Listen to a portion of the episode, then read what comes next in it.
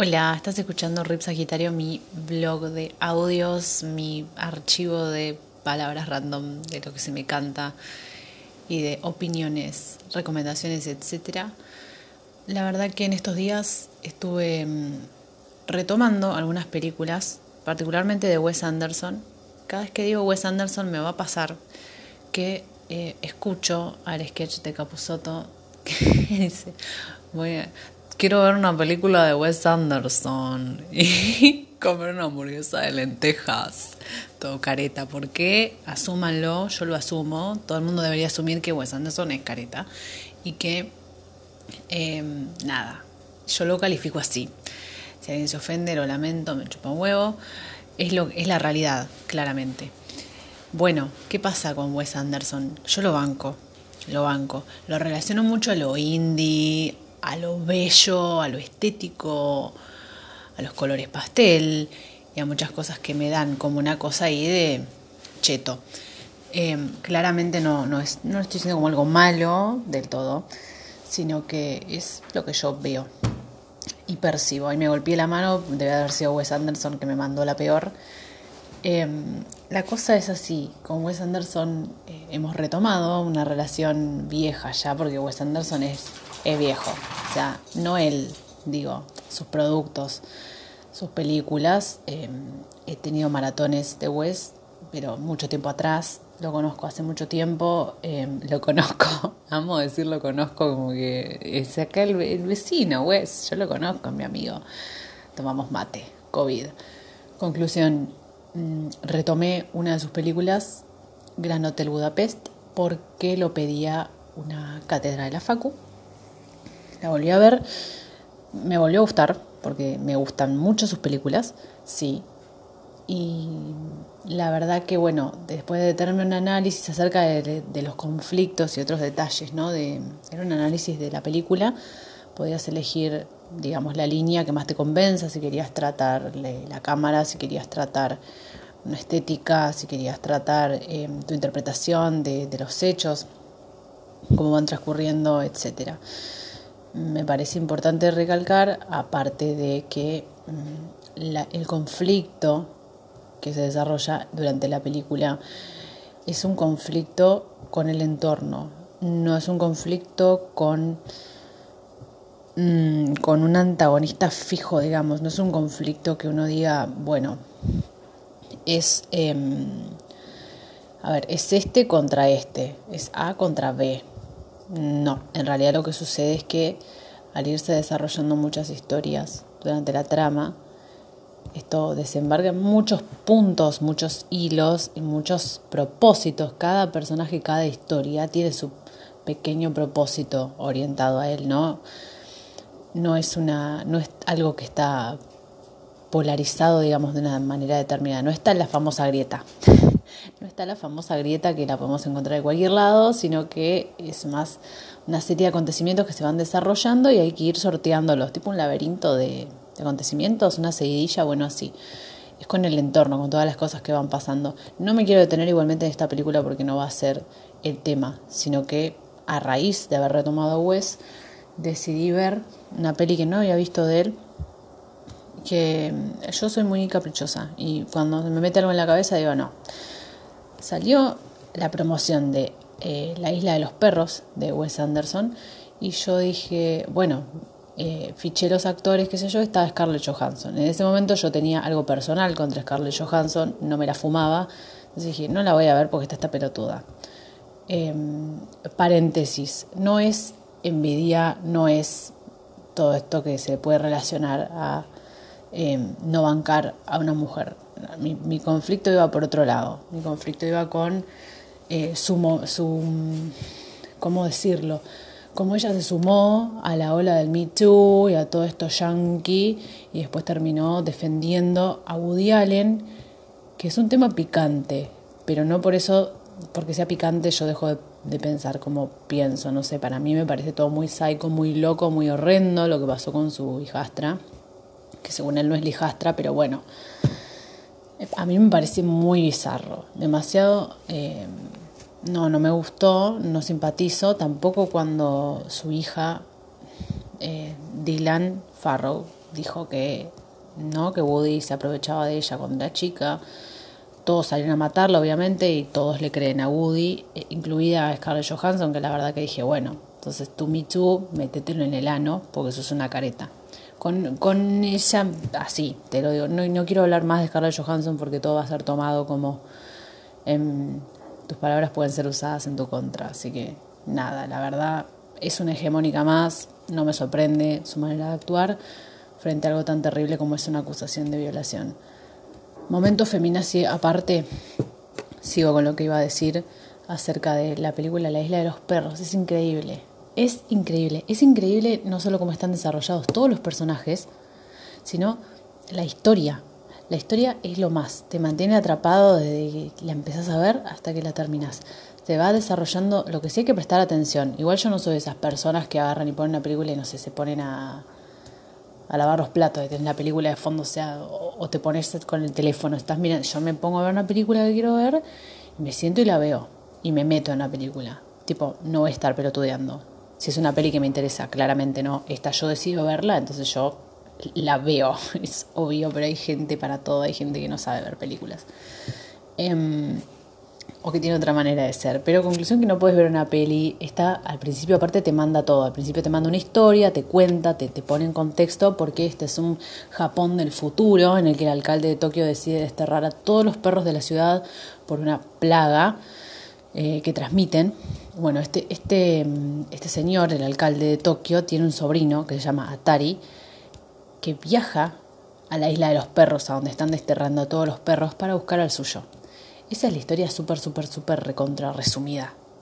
Cosa que eh, se, se, hace eh, emocionante, en una parte casi lloro, aparte tipo yo soy una dog person, o sea, con esta película tipo lo tenía malo al lado y yo lo miraba y de rato lo tocaba, viste, le daba besos. Porque nada, tengo, tengo conexión con los perros. ¿Qué se le va a hacer? Mucha. Em, también con los gatitos, pero siempre las películas, va, las películas que yo pienso en, animales son gatos, los aristogatos. Eh, ah, no, también está La Dama y el Vagabundo. Esa es una buena peli. Esa es una buena peli. Hay perros, hay gatos. Eh, los gatos son los malos. Los gatos siameses. Como los odiaba, unas ganas de acogotarlos. Em, pero bueno, viste, una boluda es lo que estaba diciendo, nada que ver. Hay muchas eh, películas de animales. Pero bueno, este es de los, de los perros. Y los gatos son ahí los que están de conveniencia con el humano para desterrar a los perros también. Porque los mandan a todos a la isla, pero como son los perros, los gatos quedan en el poder. Igual hay una historia, todo ahí. No quiero spoilear y no quiero contar de qué va. Ya conté de qué va la película. Conclusión, véanla y disfrútenla y concéntrense porque si van a ver una película, véanla, tipo, vean los detalles, vean el laburo que es esta película. O sea, eh, Wes Anderson decide volver a esta eh, modalidad de agarrar. Es, es, un trabajo increíble, no, no, no. Es, es una cosa que aparte de motiva, es una situación, mm, no sé cómo expresar, cuando un, conflicto está pasando el conflicto y parece que va a terminar de una manera, pero termina de otra, y todas las vueltas que le da.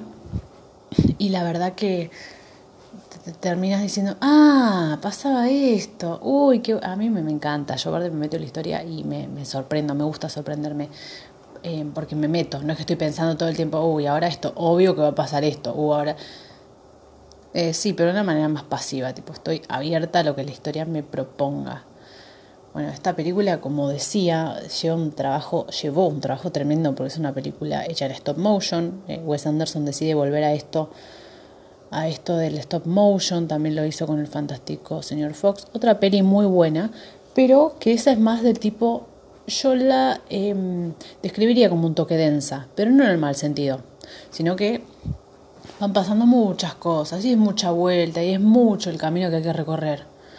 Entonces, eh, y eso se te plantea en la historia. Entonces, algunas personas pueden llamarla un poco larga, como que la hace larga, Wes, y yo te puedo decir que sí, eh, coincido. Pero me gusta, me gusta la película, es larga, no es para cualquiera, digo. Em, es eso.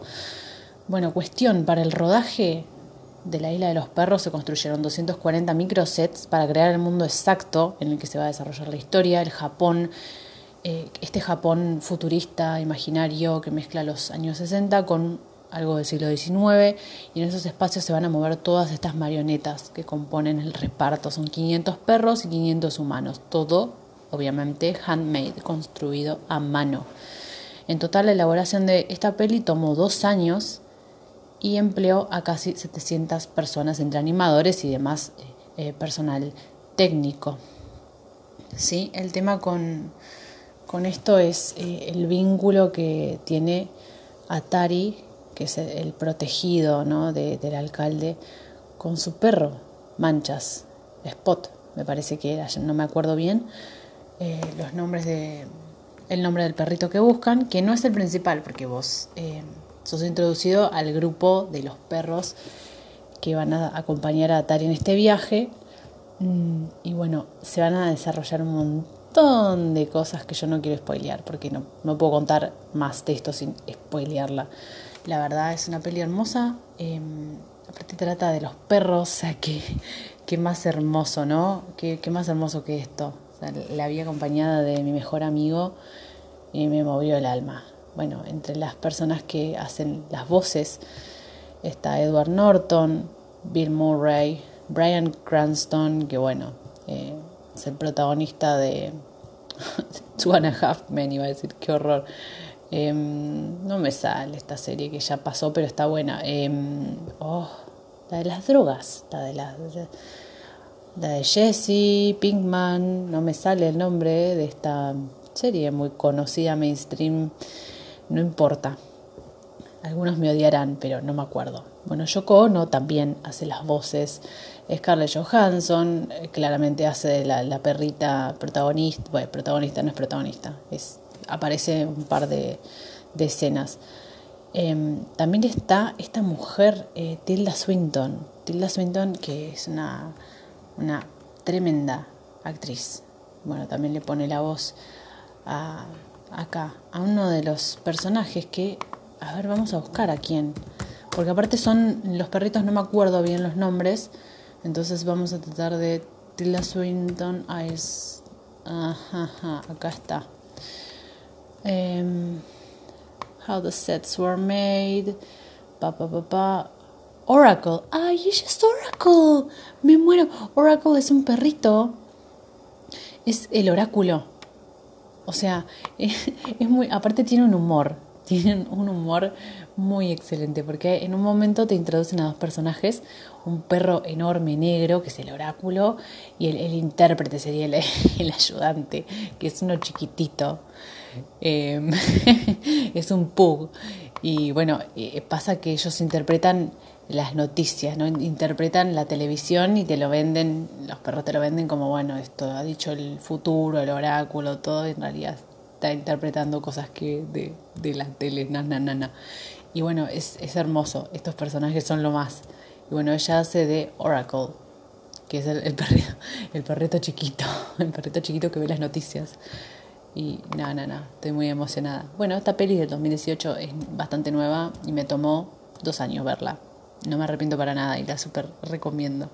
Así que bueno, vean Isla de Perros de nuestro querido y hipster, no sé si hipster, pero no sé, este director eh, tan... Eh, lo relaciono mucho con Sofía Coppola. No sé por qué. Ya cosas que tengo en la cabeza que ya las voy a resolver. Bueno, les mando un saludo y hasta la próxima.